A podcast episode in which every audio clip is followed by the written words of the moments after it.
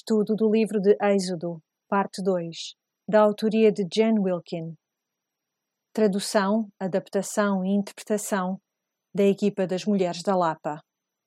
Os cadernos de estudo podem ser encomendados através do e-mail mulheresdalapa.gmail.com Semana 10 Obediência Na semana passada falámos acerca da história do bezerro de ouro e vimos que houve um, um caso gravíssimo de esquecimento entre o, o, povo de Israel, que Moisés tinha ficado no topo da montanha durante 40 dias e 40 noites.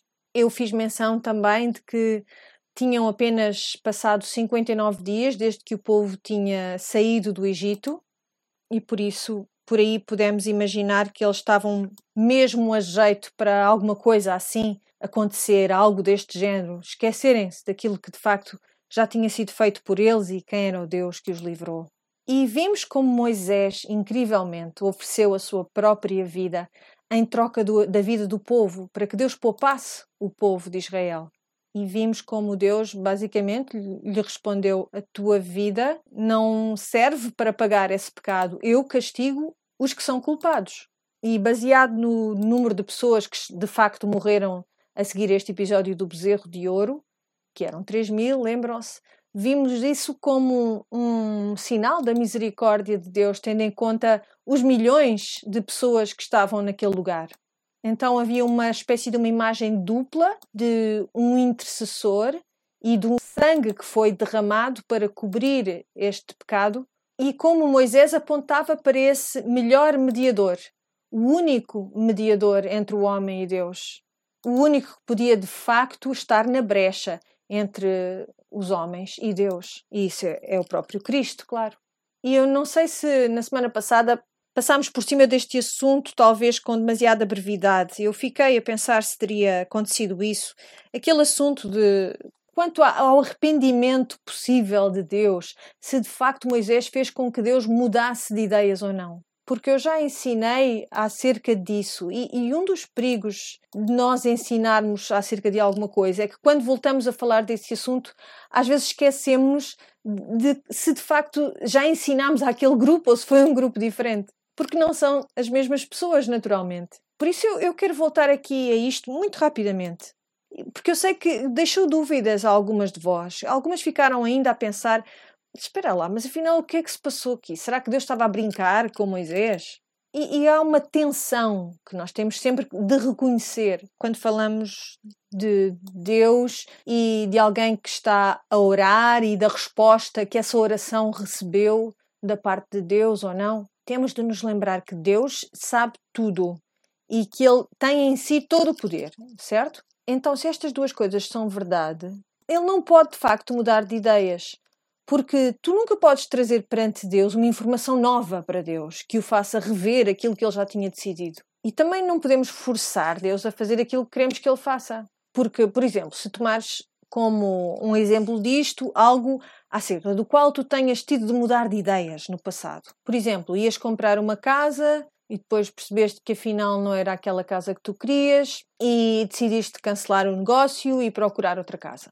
Imagina que o dono da casa vinha ter contigo e dizia: Eu tenho aqui uma informação que tu não tinhas, eh, que eu não te tinha dado antes, é que na verdade existe petróleo debaixo desta, desta propriedade. E eu não vou fazer subir o preço. Então, aqui estás a receber uma nova informação que provavelmente mudaria a tua, a tua decisão. Ou então imagina que o dono da propriedade vinha ter contigo e te apontava uma arma e dizia: vais comprar a minha propriedade. Isso também te faria mudar de ideias. Porquê?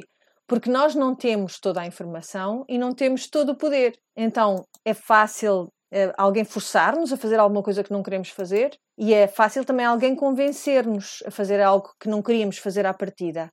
Só que isto não é verdade com Deus não há nova informação que possas trazer perante Deus e não podes forçar Deus a fazer nada, porque todo o poder é dele. Então, quando nós lemos uma história como esta, em que alguém está a dizer a Deus, devias fazer antes assim, e depois vemos que Deus de facto muda o plano que ele já tinha apresentado como sendo o seu plano original para outro plano, nós não podemos ler isto e dizer assim: Deus estava mesmo decidido a fazer isto, mas depois Moisés deu-lhe mais informação e convenceu-o a mudar de ideias. Há algo maior a acontecer aqui. E talvez isto seja um pequenino desapontamento ou um grande desapontamento para muitas de nós, porque o que é que nós queremos? Nós queremos que a nossa oração faça com que Deus haja. Então, quando vemos uma história assim, pensamos: hum, então as nossas orações afinal não importam para nada. Porque se elas não servem para dizer a Deus, Senhor, isto está a acontecer e portanto deverias fazer assim ou quero que tu faças assim, então o que é que tu consegues com as tuas orações? De facto, tu consegues muito com as tuas orações. Elas são de facto poderosas. Primeiro que tudo, porque te mudam a ti, põem-te num o teu lugar apropriado nesse relacionamento perante um Deus que de facto não pode ser coagido. Para além disso, também a oração não é propriamente algo que tu possas decidir não fazer, porque o Senhor ordenou-nos que orássemos. Porquê? Porque Ele dispôs a tua realidade de tal modo que Ele age de facto através das orações que tu fazes para cumprir os seus propósitos. E isto é um grande privilégio. Eu quero ser parte disto. Eu quero orar porque o Senhor mandou que eu orasse e também porque essa é a maneira que Deus gosta de agir através das tuas orações. E se tu pensares bem nesta questão, eu acho que tu chegas à conclusão que é bem melhor que Deus não seja alguém cuja mente tu consegues mudar, consegues convencer. Tu não queres que ele seja alguém que de facto pode ser convencido ou coagido de alguma maneira, porque senão isso quer dizer que alguém muito mais convincente do que tu, ou muito mais poderoso do que tu, é alguém que vai ter o favor de Deus nas suas orações. E é claro que nós achamos que isto é uma ótima ideia se formos nós essa pessoa mas queres mesmo que exista alguém que nem sequer tenha a mesma, os mesmos objetivos que tu, os mesmos intuitos, queres mesmo que exista alguém com uma influência grande sobre Deus ao ponto de mudar aquilo que ele decide fazer? Não. Portanto, é bem melhor para todos os envolvidos que a mente de Deus não mude de facto. E eu vou-te dar a melhor de todas as razões para não querermos que Deus seja alguém que pode ser convencido a mudar as suas ideias. Tu não queres que Deus mude de ideias acerca de ti em relação ao seu filho. A certeza da salvação de que nós podemos beneficiar como crentes está assente no facto de nós acreditarmos que o nosso Deus não muda. É muito difícil para nós compreendermos isto porque não conhecemos ninguém que não mude. Aliás, esta é a maior mentira que nós contamos a nós mesmas e aos outros quando se está a passar alguma coisa na nossa vida que hum, para nós é bem melhor que ela fique como está em vez de ser mudada. A desculpa que nós damos sempre é: é assim que eu sou, eu não posso mudar. Mentirosa. Mentirosa, mentirosa, mentirosa. Só Deus é que não muda. Não atribuas a ti mesma algo que é um atributo exclusivo de Deus a tua maior esperança, de facto, é que tu podes mudar.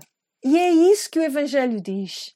Em tempos tu foste isto e agora és esta outra coisa. Tu queres ser mutável e queres que Deus seja imutável. Então, quando lemos esta história acerca de Moisés, temos de compreender que aquilo que nos está a ser aqui apresentado é um contraste. Um contraste entre o Moisés, que estava na sarça ardente, perante a sarça ardente, e que tentou por todos os meios escapar àquela responsabilidade, àquela missão que Deus trouxe perante ele nesse episódio da sarça ardente. E este Moisés, que agora está no Monte Sinai, disposto a abdicar de tudo a favor do povo, deste povo que o deixava louco. Portanto, é disto que se trata este relato. Agora vamos até esta imagem da resposta do povo ao perdão que lhes foi concedido depois desse incidente do bezerro de ouro. Então Moisés desce do Monte Sinai, tem as, dez, as duas placas dos Dez Mandamentos, e depois entramos numa nova secção que tem a ver com a construção do tabernáculo. Aliás, a própria execução daquele plano que foi dado, foi entregue a Moisés, enquanto ele estava lá em cima no monte e demorou cerca de seis meses a construir este tabernáculo. É aquilo que nós podemos deduzir desta linha temporal, destas deixas que são um, postas aqui no texto, podemos inferir que demorou cerca de seis meses. Talvez não seja surpreendente vermos que no início do capítulo 35 encontramos mais uma vez a ideia do sábado a encimar este relato da construção do tabernáculo. Vamos ao capítulo 35. Deixem-me deixar-vos uma nota. Se vocês só tomam contacto com o texto quando estão a ouvir este podcast, então estão aqui a perder uma excelente oportunidade de compreender melhor o texto. Aquilo que vocês devem fazer, lembrem-se, é ler o texto antes de começarem a responder às perguntas e depois ouvir o podcast. Então, quando eu leio aqui o texto durante este podcast, é suposto vocês já estarem de algum modo familiarizadas com ele, porque já o leram para completarem o estudo desta semana. Então, não façam essa batota, está bem? Esta é uma grande oportunidade de ganhar maior e melhor entendimento do texto. Pronto, já vos dei o responso. Agora continuem a escutar, não fiquem zangadas. Vamos então versículo 1 do capítulo 35. Então Moisés fez ajuntar toda a congregação dos filhos de Israel e disse-lhes: Estas são as palavras que o Senhor ordenou que se cumprissem. Então, já ouvimos tudo, não é? Ouvimos todas as instruções, mas na verdade o povo está a ouvi-las pela primeira vez. Seis dias se trabalhará, mas o sétimo dia vos será santo, o sábado do repouso ao Senhor. Todo aquele que fizer obra nele morrerá. Não acendereis fogo em nenhuma das vossas moradas no dia do sábado. Então ele começa dizendo: Vamos começar uma obra muito boa que vai exigir grande energia e recursos.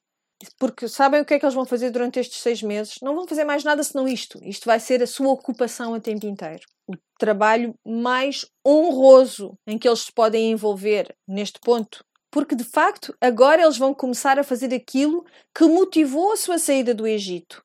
Eles vão começar a adorar o Senhor através deste trabalho. E naquele monte, como Deus disse, aquilo que eu vos proponho é que pensem que a adoração a Deus não vai começar só quando a glória do Senhor descer sobre aquele tabernáculo construído. Aquilo que eu vos proponho é que a adoração de Deus começa agora, na sua obediência, com alegria e com gratidão ao construírem o tabernáculo para o seu Deus. E aquilo que Moisés começa por lhes lembrar é que todo o bom trabalho só se completa de facto quando respeitamos esta forma elevada de adoração a Deus, que é descansarmos no tempo certo. Então, esta é uma boa mensagem para nós também, porque todas nós, de algum modo, todas estamos envolvidas neste trabalho elevado e bom de trazer o reino dos céus aqui à terra. Algumas fazem como no seu papel de mãe, outras no seu trabalho, outras como as filhas que são, como a esposa que são, outras como voluntárias. Todas nós estamos de algum modo envolvidas com a nossa energia, com os nossos dons, neste, neste trazer do reino dos céus até à terra. Mas às vezes deixamos consumir de tal modo por estas boas obras que esquecemos que a boa obra em adoração é o descanso. A tua boa obra só vai ser verdadeiramente boa quando tu honrares esta ideia de que Deus é aquele que te capacita para fazer tudo aquilo que tu fazes. E é isso que o sábado nos diz vez após vez. Quando tu cessas de trabalhar e quando tu descansas. Repara, repara o que acontece neste sábado, em todos os sábados. O mundo continua a girar. Não para. Lembra-te disto. Algumas de vocês não descansam, não têm o descanso de que precisam porque estão a fazer coisas parvas. Estão a ocupar o vosso tempo de maneiras tolas. Por isso, tomem nota disso também. E, e eu, atenção, eu estou a dizer isto, eu, eu reconheço, eu próprio ocupo o meu tempo com coisas tolas. Mas mesmo quando fazemos coisas boas, uma boa obra, é muito fácil para nós perdermos de vista esta necessidade do descanso cíclico. Não deixe que este descanso seja roubado por frivolidades, mas também não deixe que o descanso seja roubado até por coisas honradas. O descanso é um dom bom e perfeito do Senhor, é, é uma dádiva para ti. E tu precisas de recebê-la e de sentares à sombra tudo aquilo que a sábado te ensina. Então começamos com o sábado e depois passamos no versículo 4 às atribuições eh, e, e às contribuições de cada um. No versículo 4, falou mais Moisés a toda a congregação dos filhos de Israel, dizendo: Esta é a palavra que o Senhor ordenou, dizendo: Tomai do que vós tendes uma oferta para o Senhor. Cada um cujo coração é voluntariamente disposto a trará por oferta alçada ao Senhor ouro e prata e cobre como também azul e púrpura e carmesim, linho fino e pelos de cabras, e peles de carneiros, tintas de vermelho e peles de chugos, madeira de cetim e azeite para a luminária e especiarias para o azeite da unção e para o incenso aromático, e pedras sardónicas e pedras de engaste para o éfode e para o peitoral. E todos os sábios de coração entre vós virão e farão tudo o que o Senhor tem mandado. E depois temos toda uma lista de todas as coisas que fazem parte do tabernáculo. Então aqui percebemos que Moisés está a dar ao povo as mesmas instruções que nós já ouvimos antes, quando Deus lhes deu no topo do monte. E temos então esta lista de tudo aquilo que vai ser criado por estes artífices habilidosos, competentes, com aquilo que é dado pelo povo. Quando chegamos ao versículo 20, vemos o que acontece com a oferta voluntária. Diz no versículo 20: Então toda a congregação dos filhos de Israel saiu de diante de Moisés, e veio todo o homem a quem o seu coração moveu, e todo aquele cujo espírito voluntariamente o excitou, e trouxeram oferta alçada ao Senhor para a obra da tenda da congregação e para todo o seu serviço e para os vestidos santos. E assim vieram homens e mulheres, todos dispostos de coração. Então, tomem nota disto, isto é significativo, porque vamos voltar a ver isto. Todos dispostos de coração, trouxeram fivelas e pendentes e anéis e braceletes e todo o vaso de ouro e todo o homem oferecia oferta de ouro ao Senhor. E todo o homem que se achou com azul e púrpura e carmesim e linho fino, e pelos de cabras e peles de carneiros, tintas de vermelho e peles de texugos os trazia. Quem é que acham que era provável que tivesse este azul e púrpura e carmesim e linho fino? Tudo isto. As mulheres. Porque as mulheres eram as tecelãs. Já vamos ver mais isso daqui a pouquinho. Aliás, vou ler uh, de Provérbios 31, aquela passagem que todas amamos odiar. Vamos ver o que é que diz acerca da mulher em Provérbios 31. Diz no versículo 21 de Provérbios 31: Não temerá por causa da neve, porque toda a sua casa anda forrada de roupa dobrada. Faz para si tapeçaria de linho fino e de púrpura é a sua veste. E depois diz no 25: A força e a glória são as suas vestes, e ri-se do dia futuro. O papel da mulher está entretecido com esta ideia de estar eh, vestido de força e de glória, de dignidade. E nós já falámos sobre como, quando cobrimos alguém com um tecido, aquilo que estamos a fazer é, é cobrir, restaurar a sua dignidade. Por exemplo, falámos da questão de Cristo estar despido na cruz e como essa é uma imagem também de, naquele momento, lhe ter sido retira, retirada a sua dignidade. Por isso, lembrem-se disso, porque nós vamos continuar. Vamos voltar então a Êxodo e diz assim no versículo 24: Todo aquele que oferecia oferta alçada de prata ou de metal a trazia por oferta alçada ao Senhor.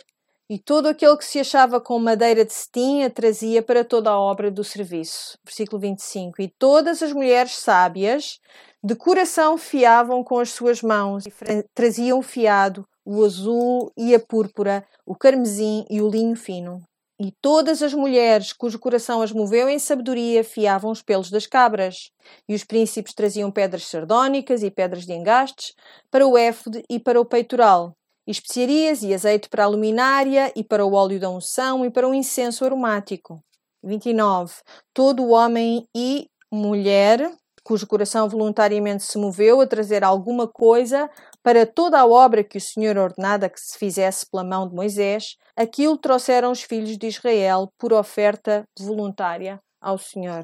Então trouxeram todas estas coisas perante o Senhor e disseram: usem isto que nós trazemos para a construção do tabernáculo.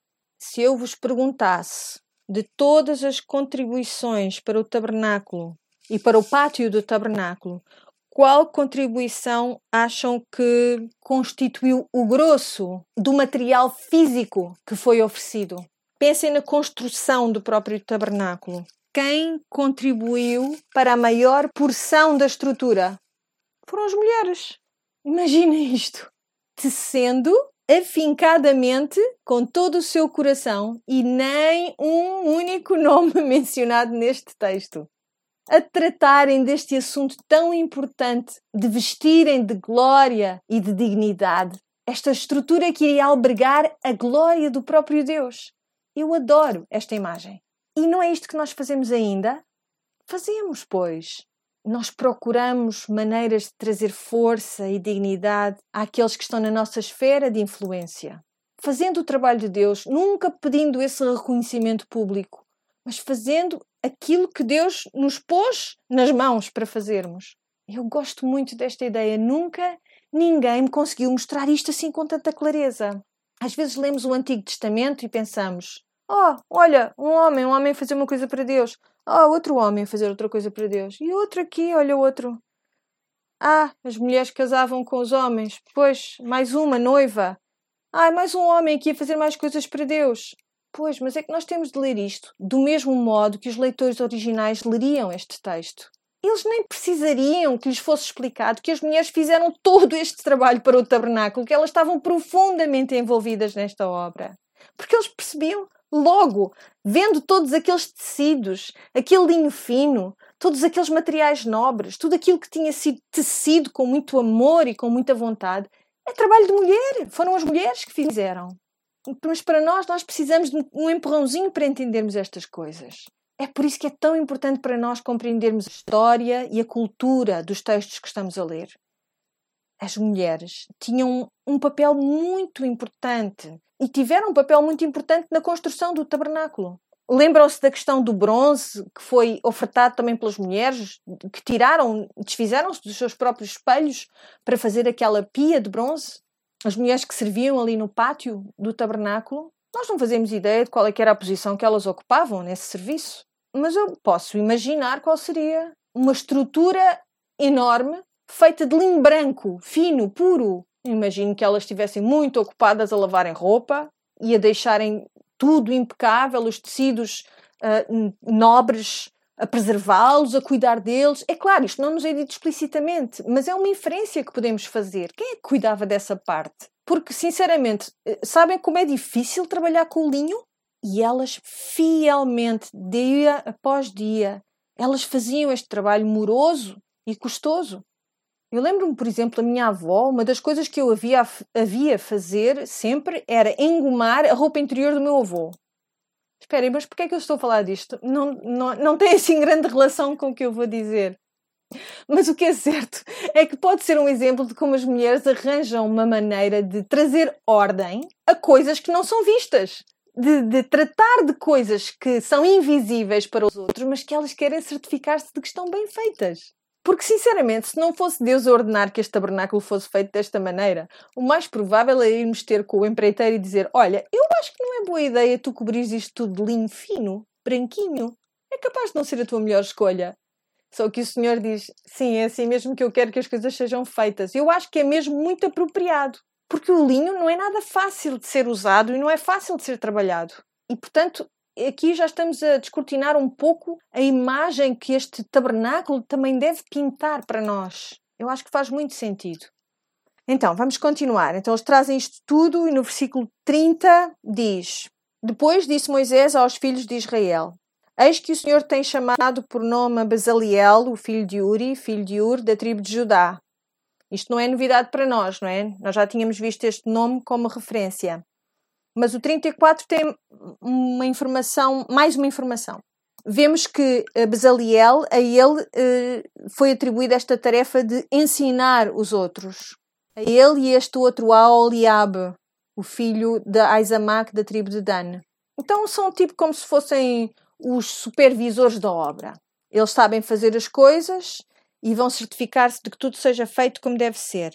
Eles não são só competentes a fazerem eles mesmos o que tem de ser feito, eles também são competentes para ensinar. Por isso o que nós vemos aqui são pessoas com dons incríveis. E estes dons que receberam não lhes foram dados para que apenas eles beneficiassem dos dons, mas que pudessem transmiti-los a outros, para que a glória do Senhor pudesse ser manifestada no seu meio. E é isto que a igreja é hoje em dia também. Por isso, eu estou perante vocês e, e ensino-vos a palavra de Deus.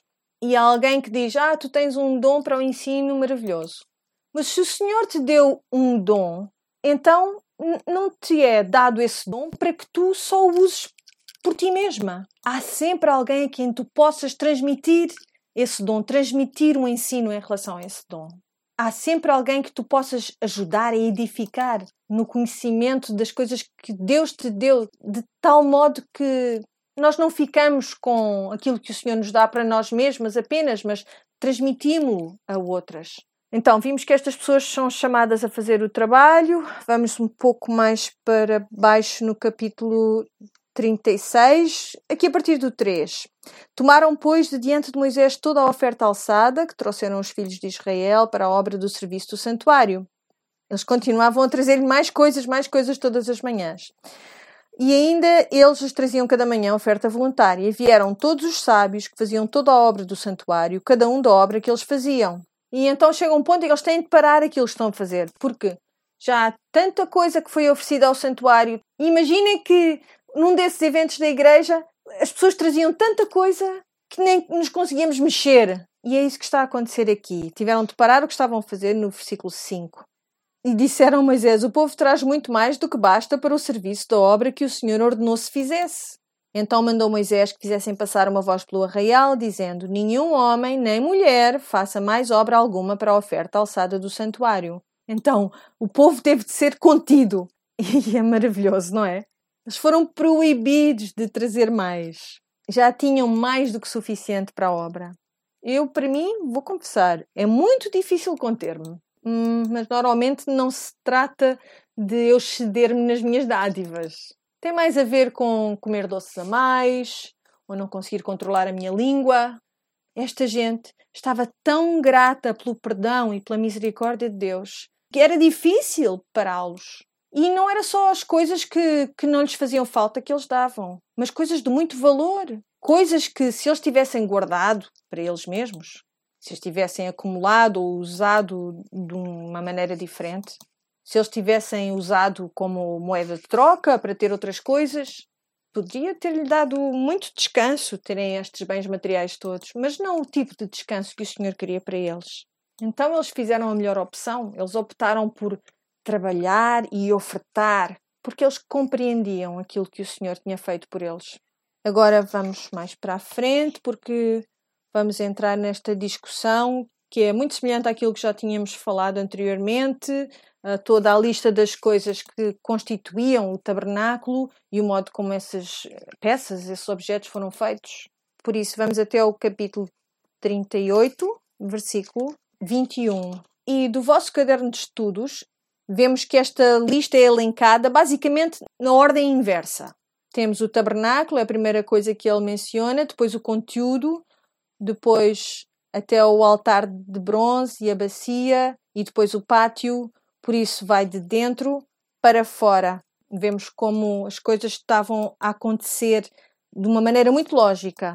E até o modo como ele é construído vai ser do mesmo modo ele vai começar, Moisés vai começar por eh, aquilo que vai proteger a arca da aliança dos olhos do, da pessoa comum e vai daí para fora, da área mais sagrada para fora. Então, no versículo 21, temos esta, este cômputo, basicamente, um inventário oficial de todas as coisas que foram doadas para a construção do, do santuário. Eu não vou elencar cada uma exaustivamente, mas o que eu gosto é do facto de se falar dos objetos e também das pessoas, os recursos humanos. Os recursos humanos fazem parte do grande tesouro que foi uh, dado, que foi ofertado para a construção do tabernáculo. E depois fizeram a parte da matemática? Ótimo. Foi difícil? Não foi difícil, pois não. Contas de matemática é connosco. Bom, espero que tenhamos chegado todas aos mesmos números, porque é suposto ser uma ciência exata mas pelo menos todas percebemos que estamos aqui a falar de milhões. Milhões empregados num edifício, numa edificação que não é muito maior do que alguns cortes de ténis. Mas o que é que interessa aqui reter? E nós nem sequer falámos do bronze, porque eu acho que vocês revoltavam-se contra mim se vos desse também esse cálculo para fazer. O que importa aqui é reter que o tabernáculo é pequeno, a sua obra é intrincada, elaborada e rica. É algo pequeno, mas de muito valor. Vamos ao capítulo 39, vamos para as vestes dos sacerdotes. Vamos cobrir esta secção rapidamente, mas é importante abordarmos aqui algumas questões. Temos um, um parágrafo introdutório, com uma espécie de um sumário, que diz: Fizeram também os vestidos do ministério para ministrar no santuário de azul e de púrpura e de carmesim. Também fizeram os vestidos santos para Arão, como o Senhor ordenara a Moisés. E é aqui que, entre esta frase, como o Senhor ordenara a Moisés, e quantos itens é que tinham sido, seriam feitos para os sacerdotes? Seis. Então teremos seis parágrafos que enumeram cada uma dessas peças. E nós vamos ver que depois de cada parte, digamos assim, das vestes sacerdotais, temos esta mesma frase repetida, como o Senhor ordenara a Moisés, como o Senhor ordenara a Moisés, como o Senhor ordenara a Moisés, vez após vez. Já pensaram porquê que as igrejas têm liturgias? Porquê que nós repetimos coisas? Isto é-nos exemplificado aqui, é um padrão que é estabelecido aqui. Esta ideia de que a repetição é boa porque nos ajuda a lembrar, Talvez eh, tenhas crescido numa igreja em que a congregação respondia de determinado modo: Senhor, ouve a nossa oração, palavra do Senhor, algo que se repetia, toda a congregação dizia em uníssono. Talvez tenhas repetido algo parecido com isso. Aquilo que nós repetimos uma vez após outra é porque são coisas boas que nós devemos lembrar-nos dela. E essas coisas estão de facto guardadas na nossa memória. Se cresceste numa igreja que tem esse hábito, esse tipo de liturgia, repetiste-as tantas vezes que tu lembras-te. E às vezes, sinceramente, eu, eu tenho pena que este hábito tenha quase desaparecido desta paisagem do cristianismo contemporâneo. Porque o que é que essa ausência de repetição assume? É que nós já somos melhores a lembrar-nos das coisas do que os nossos antepassados, do que os nossos avós. E eu não tenho bem a certeza se isso é bem assim. Eu tenho demasiados bezerros de ouro na minha vida para saber que a tendência para me esquecer me persegue para onde quer que eu vá. Então temos seis repetições desta mesma frase. Seis coisas que foram criadas exatamente como o Senhor ordenara a Moisés. Eu quero que vocês olhem aqui para os versículos 42 do capítulo 39, o versículo 42, que diz: Conforme a tudo o que o Senhor ordenara a Moisés, assim fizeram os filhos de Israel toda a obra. Então, a obra ficou terminada. E isto deve nos fazer prestar atenção. Sempre que vemos que a obra está terminada, é algo que devemos prestar atenção. Mas se andarmos um pouquinho mais para trás, no 42 diz: Conforme a tudo que o Senhor ordenado a Moisés, assim fizeram os filhos de Israel toda a obra, outra vez. E mais uma vez, no 43 diz: Viu, pois, Moisés toda a obra, e eis que a tinham feito, como o Senhor ordenara, assim a fizeram. Viram três vezes a mesma coisa. E nos padrões de escrita do Antigo Testamento, isto era algo recorrente, esta repetição. Três elementos que são mencionados uma vez após outra. Isto é um padrão que é repetido muitas vezes na literatura do Antigo Testamento. E depois temos a afirmação final, no versículo 43, que diz: Viu, pois, Moisés toda a obra, e eis que a tinham feito como o Senhor ordenara, assim a fizeram. Então Moisés os abençoou. Perceberam aquilo que está a acontecer aqui? Isto soa alguma coisa que tenham estudado anteriormente, alguma parte das Escrituras que tenham lido e que conheçam melhor? E Deus disse, e assim se fez, e era bom. E Deus disse, e assim se fez, e era bom. E Deus disse, e assim se fez, e era bom. Isto é uma narrativa da criação que termina com esta ideia de que está completa a obra. Aqui vemos a narrativa da criação, neste relato do tabernáculo, da construção do tabernáculo, utilizando o mesmo tipo de linguagem que Moisés aplicou aos sete dias da criação, no livro de Gênesis, claro está lá para nos mostrar que havia uma obediência perfeita que estava ligada, conectada com o trabalho que tinha sido feito. Chegamos ao capítulo 40 e diz: Falou mais o Senhor a Moisés, dizendo, mais uma vez Deus disse, e o que é que diz Deus? No primeiro mês, no primeiro dia do mês, levantarás o tabernáculo da tenda da congregação. E depois diz: E porás nele a arca do testemunho, e cobrirás a arca com o véu. Depois meterás nele a mesa e por aí afora, até chegarmos ao versículo 16, vemos uma resposta perfeita de Moisés. E fê-lo Moisés, conforme a tudo o que o Senhor lhe ordenou, assim o fez. E depois recomeça com a mesma ordem, a partir do 17 até à última frase no final desta, desta secção, aqui no versículo 33, que diz: Assim Moisés acabou a obra. Que assim se faça, e assim se fez, está terminado. Nós vamos voltar a esta ideia para a semana. Por enquanto, eu quero que pensem naquilo que significa o facto deste tabernáculo ter sido terminado. O tabernáculo já não está entre nós, pois não, já não existe. O que é que veio a seguir ao tabernáculo? O templo.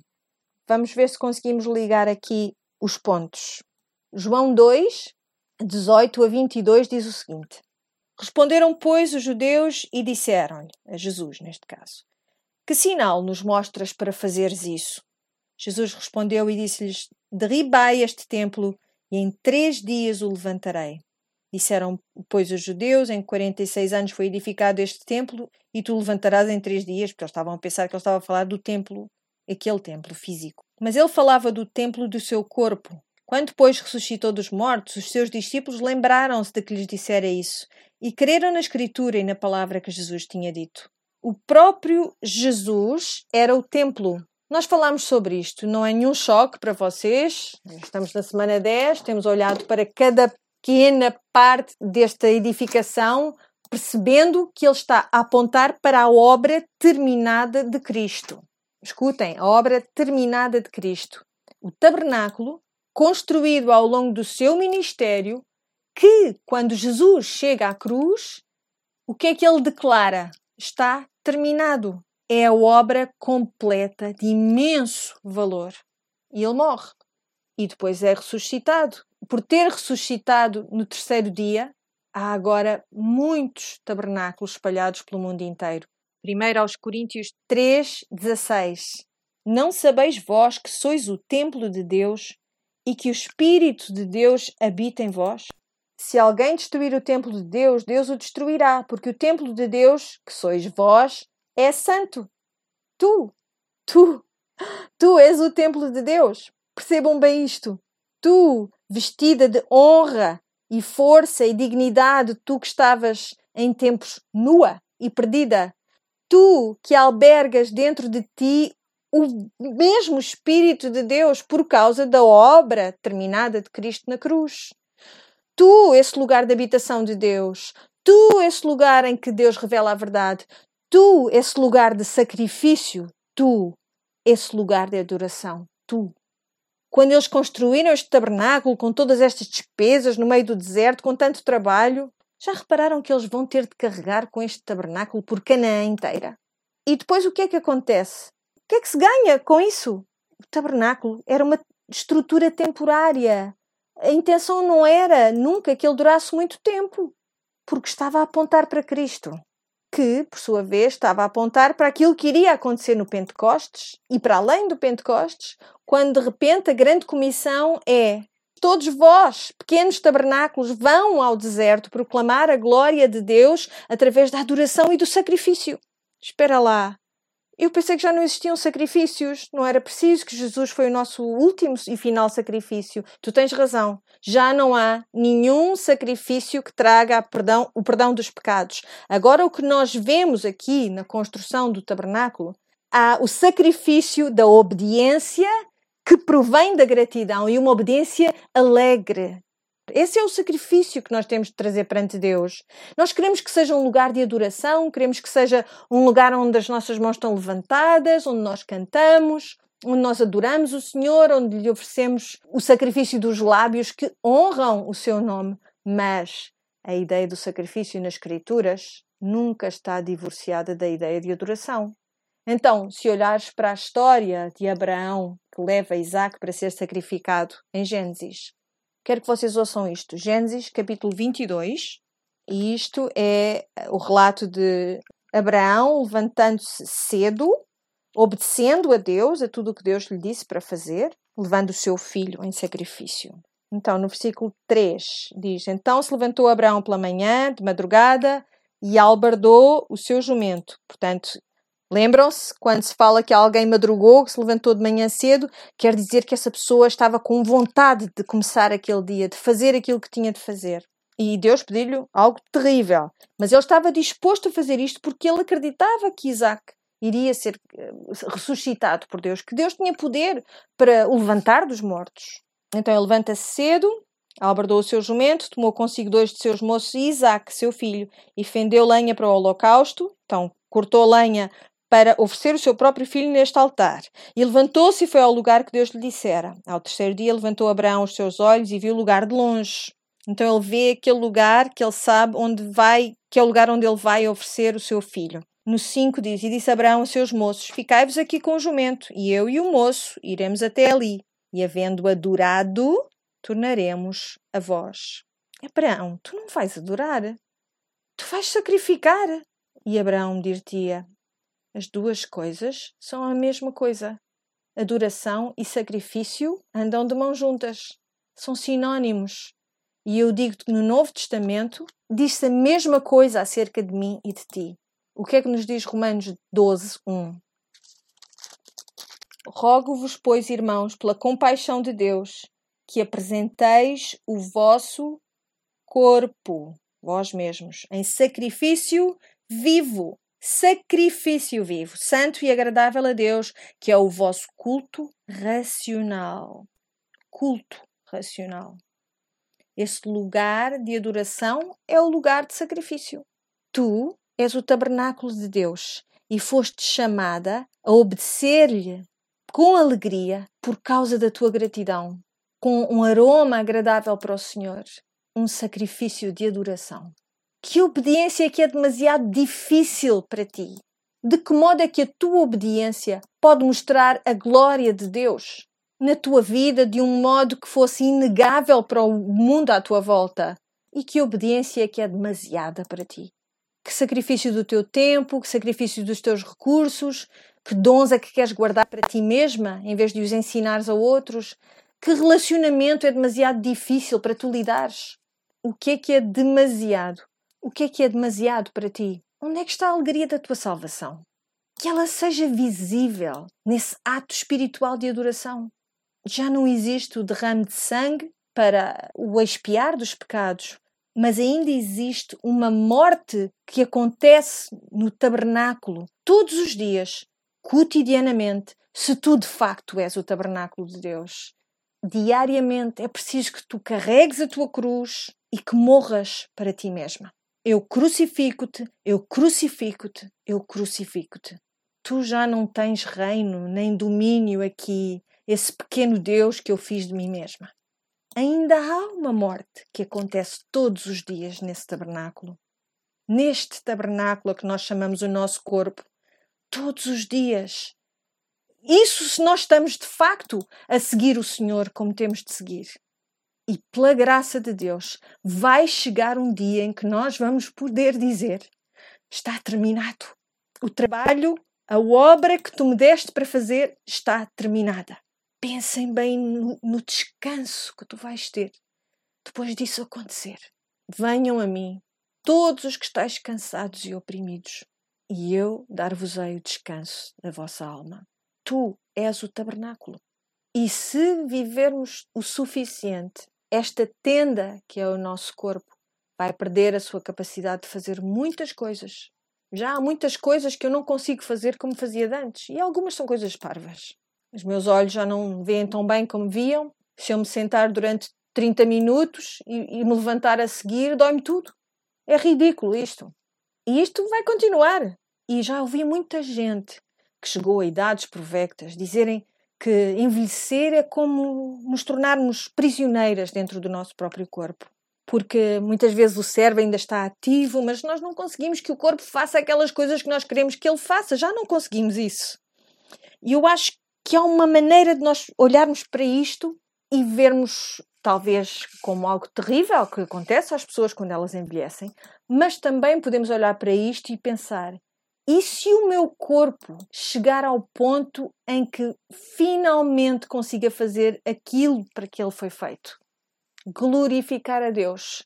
E se eu viver o suficiente, eu vou estar num corpo que não vai conseguir fazer nada, mas que vai conseguir oferecer glória ao meu Pai, que já não vai ter força para perseguir coisas menores.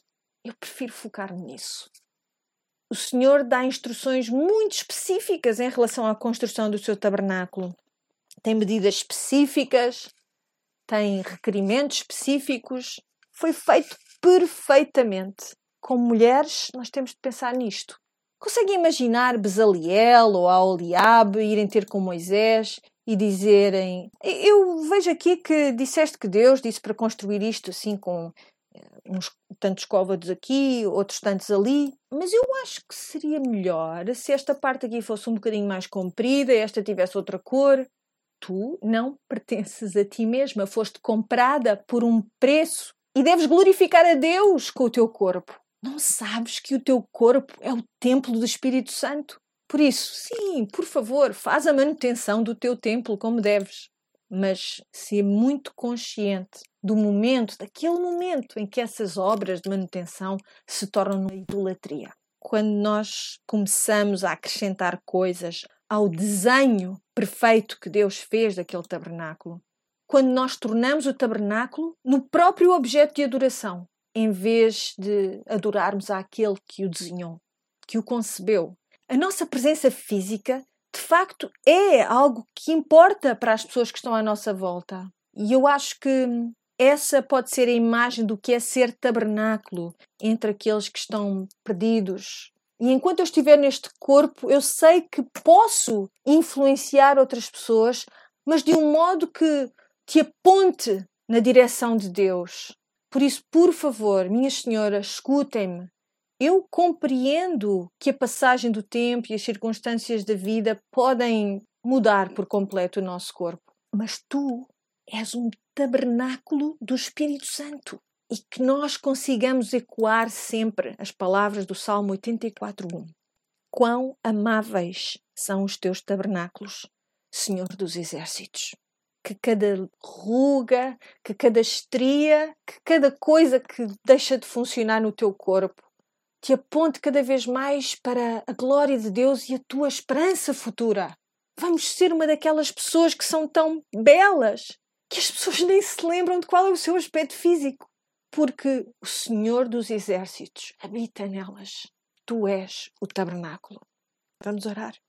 Pai do céu, não é uma boa sensação sermos um tabernáculo. Senhor, nós oramos para que a tua glória seja mais importante para nós do que a nossa própria glória, Senhor. Nós oramos para que possamos tomar a sério este, esta ordenança de sermos aqueles nos quais tu habitas, no meio de gente que não te conhece.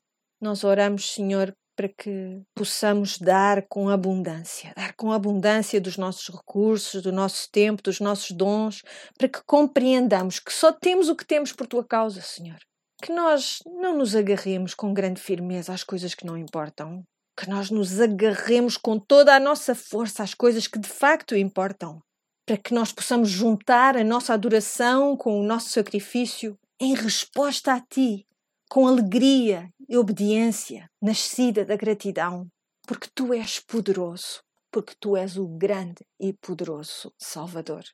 No nome de Jesus nós oramos. Amém.